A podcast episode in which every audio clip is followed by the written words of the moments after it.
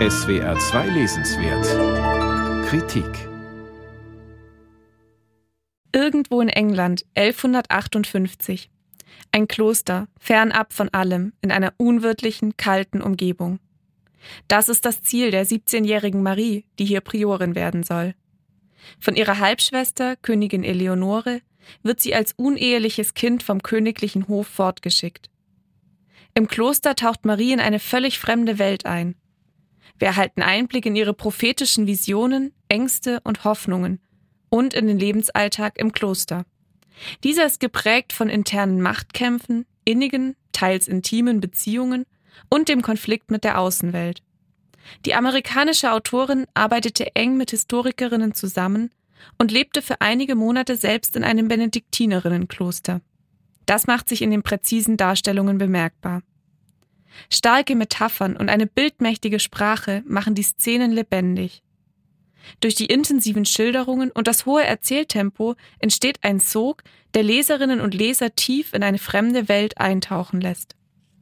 Männliche Figuren finden in der Erzählung keinen Platz, nur an einer Stelle bedrohen sie als Angreifer das Kloster. Sie sind anonymisierte Gestalten und dienen lediglich als Statisten. Den mittlerweile bekannt gewordenen Bechtel-Test über das Zahlenverhältnis von Männern und Frauen in künstlerischen Werken würde Groffs Roman daher mit Bravour bestehen. Die Autorin erzählt von einer Welt, die auf matriarchalen Strukturen basiert. Das Überleben fußt auf weiblicher Willensstärke und im Fokus stehen die Lebenswege der Frauen. In die Geschichte werden zahlreiche Protagonistinnen eingeführt, Manche Figuren sind nur für einzelne Szenen von Bedeutung, andere verschwinden für einige Seiten und tauchen viel später wieder auf. Das kann stellenweise verwirren und man muss zurückblättern, um sich eine Figur noch einmal vor Augen zu führen. Rätselhaft erscheint der Titel des Romans, Matrix. Ist damit womöglich eine Art Parallelwelt gemeint, so wie im gleichnamigen Film? Mit dieser Assoziation spielt Croft womöglich doch die stark feministische Ausrichtung der Geschichte legt eine zweite Interpretation nahe, die Etymologie des Wortes.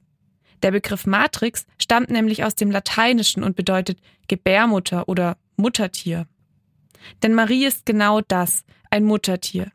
Sie kann zärtlich und voller Mitgefühl sein. Sie kann sich zum Beispiel nicht dazu durchringen, die Schwestern mit Schlägen zu bestrafen. Aber äußerlich gleicht sie einer Riesin, ist ungelenk und kräftig. Diese Kraft weiß Marie auch einzusetzen, zum Beispiel, wenn sie das Kloster eisern gegen äußere Feinde verteidigt. Trotzdem ist die Romanheldin nicht unfehlbar.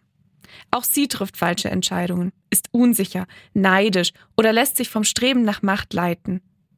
Das macht sie nahbar und authentisch. Die auktoriale Erzählweise schafft zugleich die nötige Distanz zur Figur und lässt uns etwas objektiver auf die Geschehnisse blicken. Die Erzählung spielt in der rauen Welt des Mittelalters und Verderben und Leid sind allgegenwärtig. Die Autorin ist in ihren Schilderungen nicht zimperlich.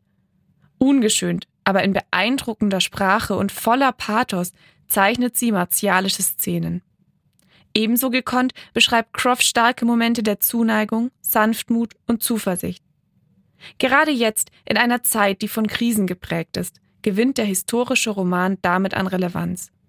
Wir sind nicht die Ersten oder Einzigen, die mit Krankheit, Chaos und Mangellagen konfrontiert sind. Die Geschichte der Frauen, die den widrigen Lebensumständen trotzen, macht Mut. Sie zeigt, dass es sich lohnt, sich tapfer und klug für ein besseres Leben einzusetzen, anstatt sich zu beugen. Die Welt, in der dieser Roman spielt, mag befremdlich sein. Doch die Formulierungen schaffen von Beginn an Bilder, die uns vereinnahmen. Und die vielschichtige Heldin des Romans weckt Sympathie. So folgt man gebannt ihrer Geschichte. Wer sich darauf einlässt, taucht ein in eine ganz andere Welt und kann womöglich den ein oder anderen Gedanken mitnehmen für das eigene Leben. Lauren Croft, Matrix, aus dem Englischen übersetzt von Stephanie Jacobs, Klaassen, 320 Seiten, kosten 24 Euro.